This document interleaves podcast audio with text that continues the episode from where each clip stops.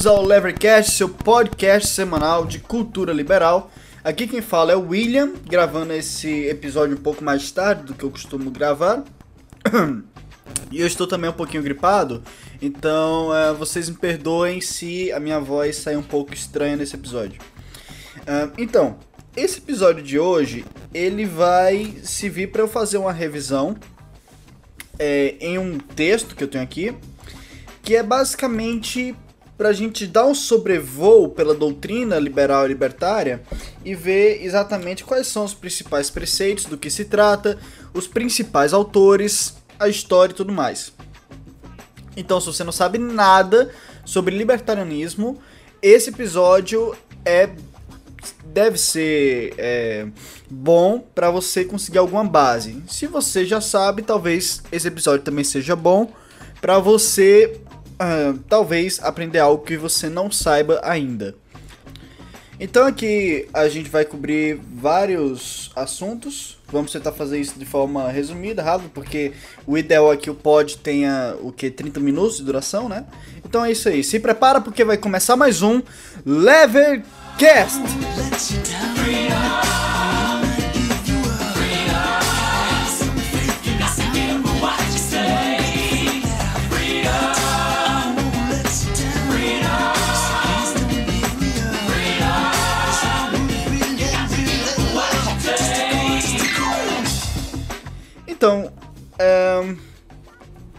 vamos começar pelo básico. O que é o liberalismo, né? O liberalismo ele pode ser definido de várias formas. Já falei isso, inclusive, no episódio sobre se o anarcapitalismo seria libertário, sobre é, a dificuldade, no caso, era de, de, definir o termo libertário. Mas vocês vão entender no decorrer desse episódio porque o termo libertário e o termo liberal eles se conectam, tá? Então vamos começar a definir liberalismo, vocês vão entender mais tarde porque isso tem a ver com libertarianismo. Então, libertarianismo, ele é como se fosse é, um grupinho de pessoas, né? Então, o liberalismo é um grupinho de pessoas que compartilham de um determinado ponto que é comum a todas elas. É a liberdade como maior valor social. Ou seja, se perguntarem a alguém o que para você é a coisa mais importante em uma sociedade e ela dissesse a liberdade, ela seria uma pessoa liberal, tá? Então perceba que por essa definição do liberalismo nós podemos encaixar aí é, desde um anarcocapitalista, um minarquista, um liberal clássico. Agora, qual é a diferença entre esses aí? Um, nós temos essas grandes diferenças entre diferentes pensadores liberais, não é porque eles não sejam liberais de verdade, mas sim porque. É, entenda uma coisa: a liberdade é o maior valor social, correto? Agora entenda que se eu sou um minarquista, eu defendo o governo porque acredito que tendo o governo nós teremos uma maior preservação da liberdade das pessoas. Eu, por exemplo, sou um minarquista. Se eu sou um liberal clássico, então a ideia é que eu devo ter bons argumentos para defender, por exemplo, que o Estado deve fornecer estradas para as pessoas, é, porque dessa forma isso vai contribuir para a preservação da liberdade delas. Então você coloca a liberdade como um padrão, como maior valor social. Isso se chama paradigma da liberdade. A ideia de que você assume que devemos perseguir a liberdade e que nós é, assumimos a liberdade como maior valor social e que se nós quisermos infringir a liberdade em um determinado ponto, nós precisamos ter boas justificativas para propor esse tipo de análise, esse tipo de postura. Então, se eu digo, ah, tem que existir o Estado, então eu preciso justificar por que o Estado deve existir. Eu estou é, infringindo um determinado ponto de liberdade, isso só pode ser justificado se, infringindo esse pouquinho, eu estou preservando uma liberdade um tanto maior. Bom, aí você pode dizer, existe liberais que não colocam a liberdade como o, é, o maior valor social. Mas, por exemplo, você tem pessoas que colocam a utilidade como o maior valor social. Então você teria, por exemplo, um é, Jeremy Bentham, que é um utilitarista, o John Stuart Mill, é, é, você teria o, o, David Friedman, pelo menos para as análises dele. É, então, como a gente encara essas pessoas? Essas pessoas, elas devem ser encaradas como exceções. A regra entre o grupinho é ter como padrão, é ter como o ponto que os une é, a liberdade como maior valor social. Ah, e o libertarianismo. O libertarianismo que é? Então, é, o, pra, se você for nos Estados Unidos hoje e você perguntar quem é liberal, certamente vai levantar a mão alguém que apoia o Obama, a Hillary Clinton, um democrata. Isso ocorre porque o termo liberal, como é usado nos Estados Unidos, ele é diferente do termo liberal como ele é usado na Europa certo? Então, nos Estados Unidos, o, te, o termo liberal, ele foi meio que raptado pela, pela camada mais, digamos assim, progressista, né? Não que os liberais não defendam o progresso, mas é, por essa, é, essa parcela mais à esquerda da sociedade que tem ideias mais socializantes. Uh, então, para fugir desse tipo de rótulo, os liberais dos Estados Unidos tomaram para si a liberdade de criar um novo rótulo para eles e se auto-intitularam de libertários. Tá?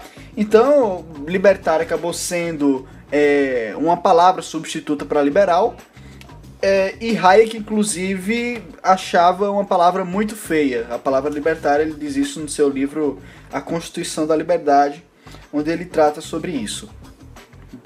Ok, então se o padrão é os liberais defenderem a liberdade como o maior valor social, para fazer algum sentido frente a essa definição, precisamos entender. Perdão, gente, estou gripado. É, precisamos entender o que significa liberdade. O que liberdade significa, afinal? Você percebe que tem muitas pessoas hoje em dia que acreditam que se as pessoas não têm uma igualdade de oportunidade, é, elas não têm uma liberdade propriamente dita. Como a gente define a liberdade? É, algumas pessoas também podem pensar, inclusive, essa é uma crítica que o Olavo de Carvalho já fez aos liberais, que a liberdade é a ideia de que o homem é livre para fazer o que ele quiser, inclusive violar outros homens, e que se o Estado age para impedir esse tipo de violação, ele já está é, indo contra a liberdade das pessoas. Então a liberdade não seria muito coerente se fosse por esse, esse tipo de visão. Para falar a verdade, esse tipo de pensamento ele não é nem um pouco novo. Robert Filmer, que era um filósofo defensor da monarquia absolutista, é, há muito tempo atrás, na, no século acho que foi 15 ou 16, ele dizia que a liberdade era justamente isso, a gente fazer o que quer sem nenhuma restrição. E para ele, como qualquer lei que fosse passada iria restringir a liberdade, é, não faz, não, a monarquia ela não seria pior do que um estado mínimo, né? Toda lei iria, iria restringir a liberdade das pessoas. Se quisermos excluir, é, se quisermos que todas as pessoas sejam livres, a única solução é uma anarquia. E anarquia sem, inclusive, leis privadas. Uma anarquia sem lei alguma. Só que a tradição liberal, ela tem uma ideia de liberdade que está mais associada ao conceito de justiça. Certo? Como assim conceito de justiça? Edmund Burke, inclusive, vai dizer que a liberdade é um outro nome para a justiça. O que ele está querendo dizer com isso? Quando a gente fala em liberdade, nós não estamos falando da liberdade do indivíduo fazer o que ele quiser sem nenhum tipo de restrição, certo? Como diria John Locke no seu, nos seus dois tratados sobre governo, abre aspas, liberdade não é, como nos é dito, uma liberdade para todo homem fazer o que quer ou dominar outro homem, mas a liberdade de dispor a si mesmo, suas ações, possessões e suas próprias prioridades, e não ser colocado sob a vontade arbitrária de outro. Então você pode ver aqui que os liberais, eles não acham que a liberdade é o maior valor individual, tá? eu, eu acredito que talvez o maior valor individual para um liberal seria a propriedade, o direito à propriedade. Mas o liberal ele defende a liberdade como o maior valor social. A liberdade a liberdade ela é política. E como é que você pode ter uma liberdade política, uma liberdade social, se você não impedir as pessoas de umas violarem as liberdades da outra? É impossível. Certo? Então, não é que o libertário, o liberal, é aquele que vai chegar e dizer: eu defendo que o indivíduo deve ter toda a liberdade possível, ou deve ter liberdade no sentido de não ser perturbado por nenhum agente externo, independente do que ele fizer, e ele ali para fazer o que quiser. O liberal nunca vai dizer isso. O liberal, ele defende a liberdade como um valor social, não como um valor individual.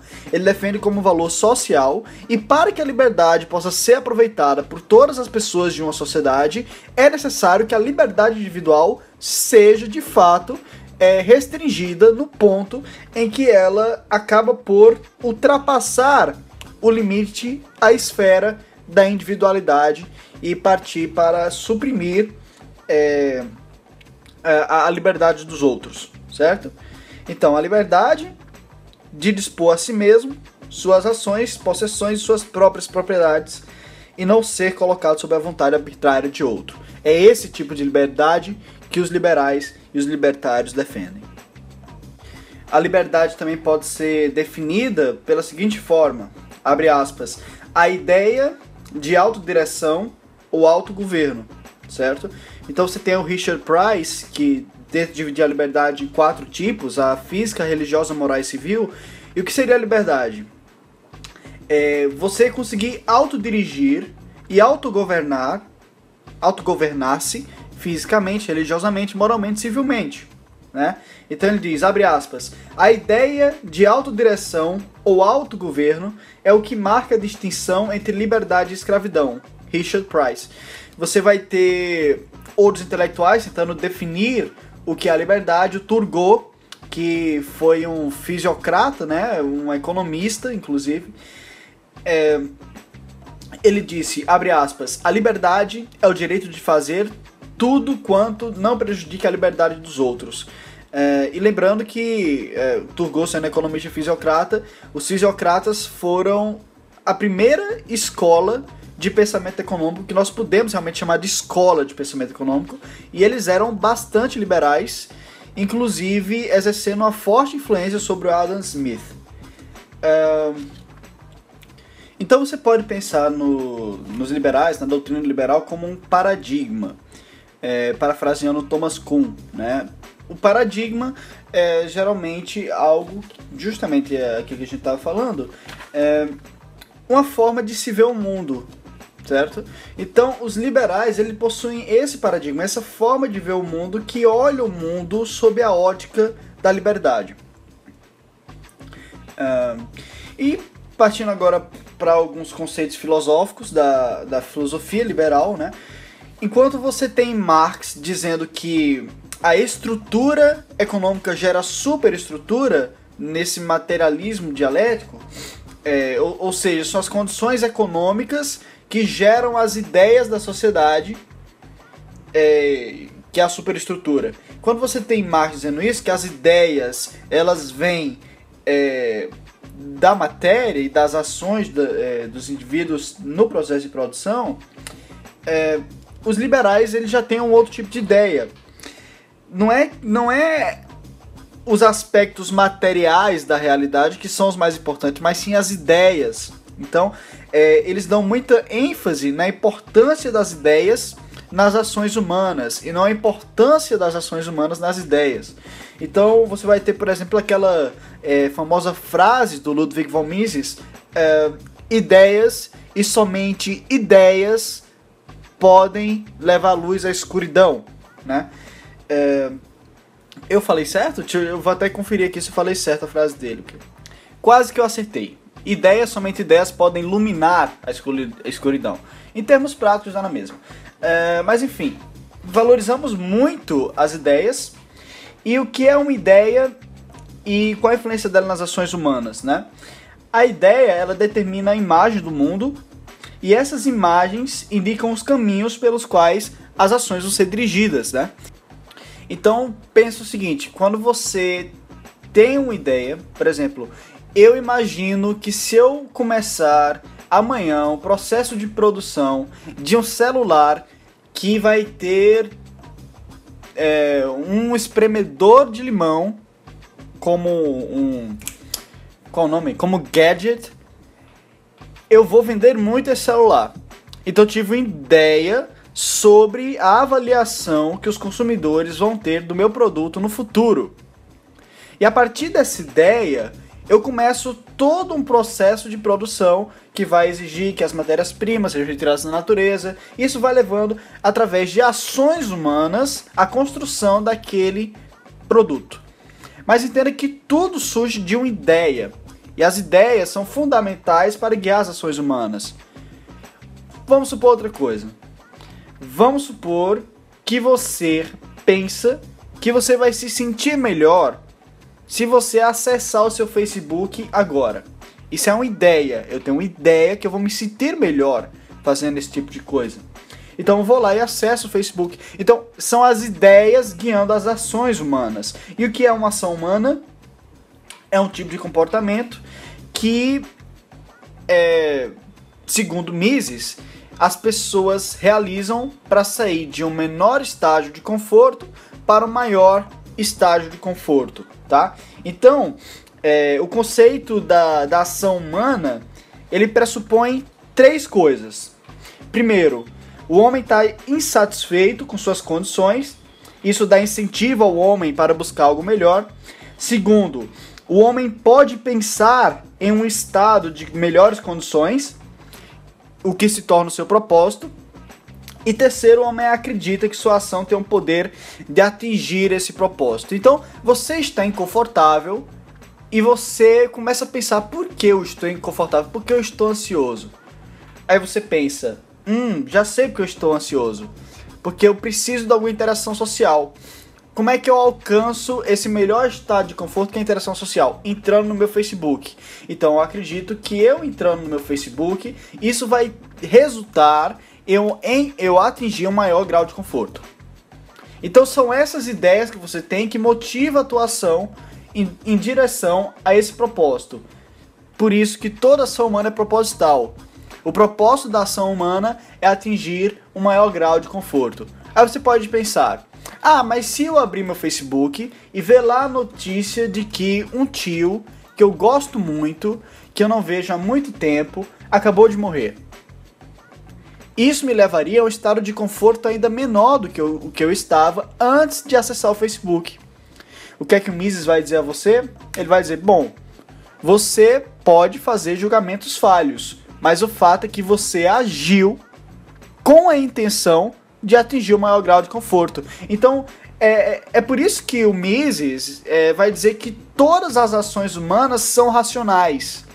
Por que todas as ações humanas são racionais? Porque elas buscam sair do estado de maior, menor conforto para o de maior conforto, elas é, teorizam com a informação que possuem que isso vai ser obtido, e a ação humana ela é sempre racional, é, mesmo que os resultados dessa ação se mostrem é, incompatíveis com é, a tua ideia. Então o planejamento pode ser racional, mas a ação humana sempre seria racional.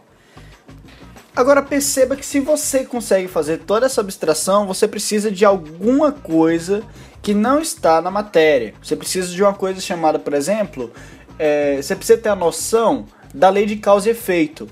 Afinal, se eu vou é, causar uma determinada ação, essa ação tem que fornecer um efeito, que no caso é um aumento no meu estado de conforto, para que eu, para que faça sentido eu realizar essa ação. Então você precisa é, de ideias, você precisa ter essa ideia de causa e efeito na tua cabeça. Ideia que para todas as pessoas é uma, é uma ideia que parece óbvia, mas é, não é exatamente óbvia porque tem uma coisinha é, chamada problema da indução.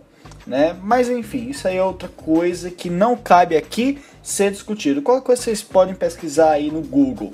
Uh, mas enfim, ideias, somente ideias, podem iluminar a escuridão.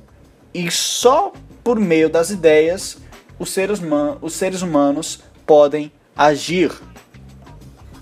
Ok, vamos passar agora rapidamente para a sociologia liberal. Então, na sociologia a gente estuda o estudo, ah, estudo, estudo ficou meio redundante, né? A sociologia é a matéria que estuda a ordem social, certo? E a ordem social é um tipo de interação humana que nada mais é que um processo contínuo é, de, de é, troca de figurinhas, digamos assim, né? Então, a gente entende a ordem social como algo que é contínuo e não como algo que está estático, né? Então não é algo assim como, ah, existe a sociedade tal como está dada. Não, a sociedade contínua é um padrão de interações que ocorrem continuamente. A ordem social, né?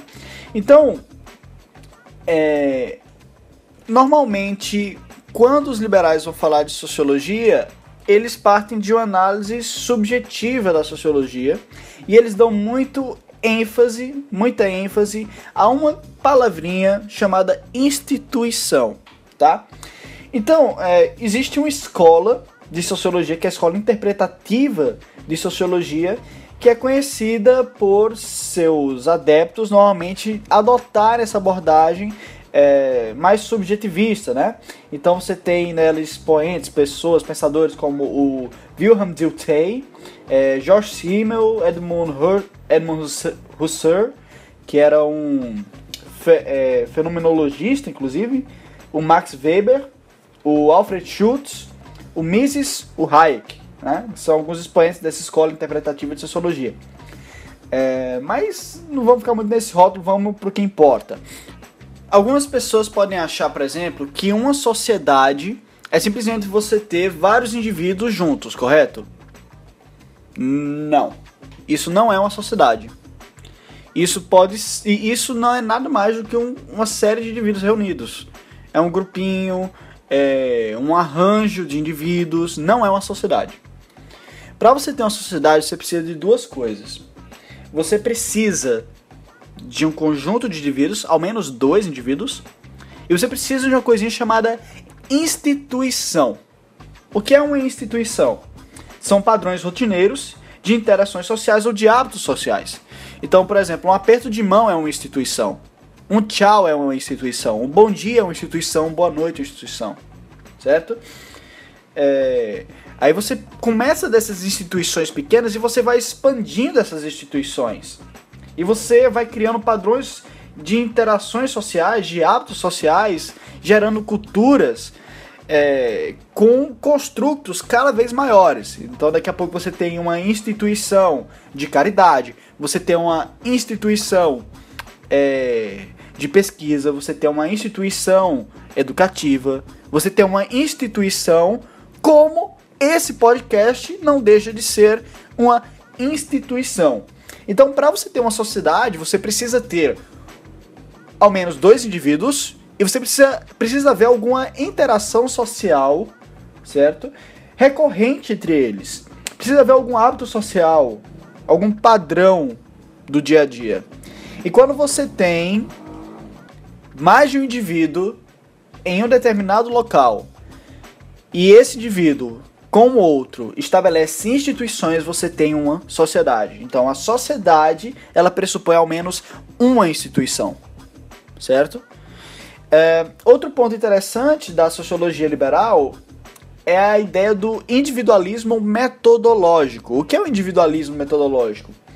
É, muitas pessoas acreditam que o individualismo metodológico é a ideia de que para qualquer análise é, metodológica, qualquer análise econômica, qualquer análise social, qualquer análise filosófica, o que seja, a gente assume que só o indivíduo existe, que a sociedade não existe, né? Só que os liberais, eles não, não jamais iam dizer que a sociedade não existe. A sociedade existe, ela é um, um conjunto de indivíduos é, que estabeleceram instituições, tá? O que significa o individualismo metodológico? é simples demais. É simplesmente a ideia de que a sociedade existe, mas a sociedade ela se distingue do indivíduo de uma forma muito peculiar. Que forma? Ora, a sociedade não sente, não pensa, não age, não tem paixões, não tem medos, certo? A sociedade não tem um coração, a sociedade ela é, não faz planos, certo? É esse o individualismo metodológico. A ideia de que apenas indivíduos sentem, pensam, agem, fazem planos. A ideia de que há coisas que você não consegue separar do indivíduo, só se você fizer uma metáfora. Mas no plano da realidade, se você quiser ser objetivo em suas afirmações, você não pode dizer, por exemplo, que a sociedade quer alguma coisa. Porque a sociedade não tem gosto. O que tem gosto são indivíduos. Isso se explica. Você coloca o indivíduo dentro da máquina de ressonância magnética, você vê o cérebro dele processando os gostos lá. Você não, não existe algo como um corpo social que você coloca em alguma máquina e como um conjunto todo ele mostra alguma coisa do tipo. Então é isso que a gente diz. Vamos separar a sociedade do indivíduo. O indivíduo a gente analisa de uma forma, a sociedade nós analisamos de outra forma. A sociedade não é um indivíduo e a sociedade não é um conjunto de indivíduos. A sociedade é um conjunto de indivíduos e suas instituições. E há duas formas diferentes de você analisar tudo isso. Os liberais tendem a focalizar no indivíduo, certo? Enquanto é, a galera mais à esquerda, mais socializante, tende a focar no holismo metodológico, que já são outros 500. Que é a ideia de que você analisa só no macro, na sociedade, é, a superestrutura, né? Então, somos determinados, já, já ouvi muito isso, os indivíduos são determinados por, por suas culturas, né? Determinismo cultural. Isso é um tipo de holismo, de certa forma. Agora sim, embora os liberais dêem uma focalização no indivíduo, é interessante que não se cometa o erro de se pensar que os liberais acreditam que o indivíduo ele pode ser analisado fora de seu contexto social. Não é isso. Nós não chegamos a, ao cúmulo de dizer que o indivíduo é determinado por sua condição social. Nós certamente damos o maior foco no indivíduo, certo? Mas de forma alguma, os liberais é, diriam algo como, por exemplo, podemos analisar o indivíduo é, alheio à sociedade, o indivíduo como um ser é, como ser inalienável, um ser que um, um, ser asocial, jamais, tá? Então isso é inclusive uma grande um, um, grande erro que os críticos do individualismo metodológico, inclusive Marx, utilizam, né? Então, o Marx ele vai dizer que o homem é um animal político, né? Então, não só Marx, mas isso vem desde Aristóteles, os gregos, o homem é um animal da polis, né? Uh, mas os liberais não vão negar isso, né? O homem, ele é organicamente relacionado a seu ambiente social, né?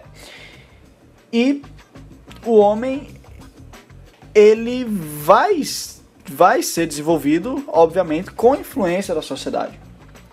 Uh, agora, há uma grande confusão em relação a isso e é bom que seja esclarecido. Né? Nós não defendemos que o homem ele é um ser isolado, como algumas pessoas podem pensar. Então você tem, por exemplo, desde é, Adam Smith, por exemplo, pessoas da doutrina liberal que realmente se esforçam para fazer uma análise do indivíduo incluído no seu contexto social. É, para quem não sabe, pode podem ir no, no episódio que eu gravei, eu gravei um episódio inteiro sobre Adam Smith, é, dando ênfase em particular também a ao livro dele A Teoria dos Sentimentos Morais, né? Então, Adam Smith, na, na verdade, ele herdou isso do seu professor, inclusive, o Hutchinson, que é basicamente a ideia de que nós é, sentimos simpatia. Adam Smith era um filósofo moral, ele estudou muito simpatia, é, mas nós temos simpatia, nós temos sentimentos morais de acordo com o que nós achamos que a nossa comunidade vai é, nos avaliar.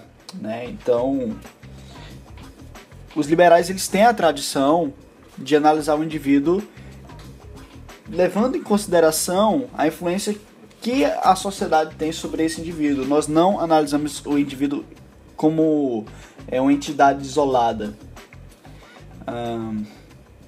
então, gente, já deu 30 minutos e eu vou continuar esse papo com vocês na próxima semana, tá bom? Sem falta. É, vamos continuar esse texto aqui. Para quem é, tiver muito apressado, quiser saber de onde eu tirei todas essas fontes, todas essas informações, isso aqui eu estudei já faz muito tempo, é, mas vocês podem acessar. Eu vou dar a informação para você, não vou ser um, um cara chato.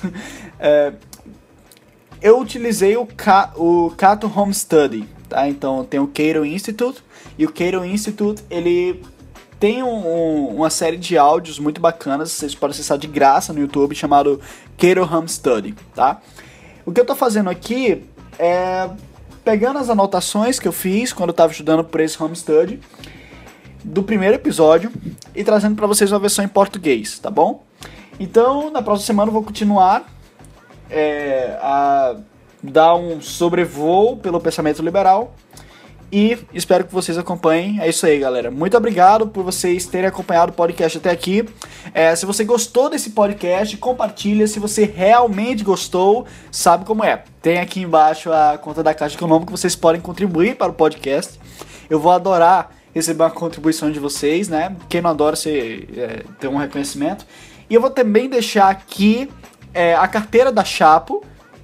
É, não era para eu dizer a instituição, né? Que é, a minha carteira tá, não é muito bacana para segurança. Mas enfim, vou deixar a carteira Bitcoin aqui embaixo do programa é, para vocês mandarem Bitcoin se vocês quiserem. Tudo bem?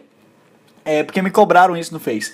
Então é isso aí, galera. Muito obrigado por ter escutado até aqui. Valeu!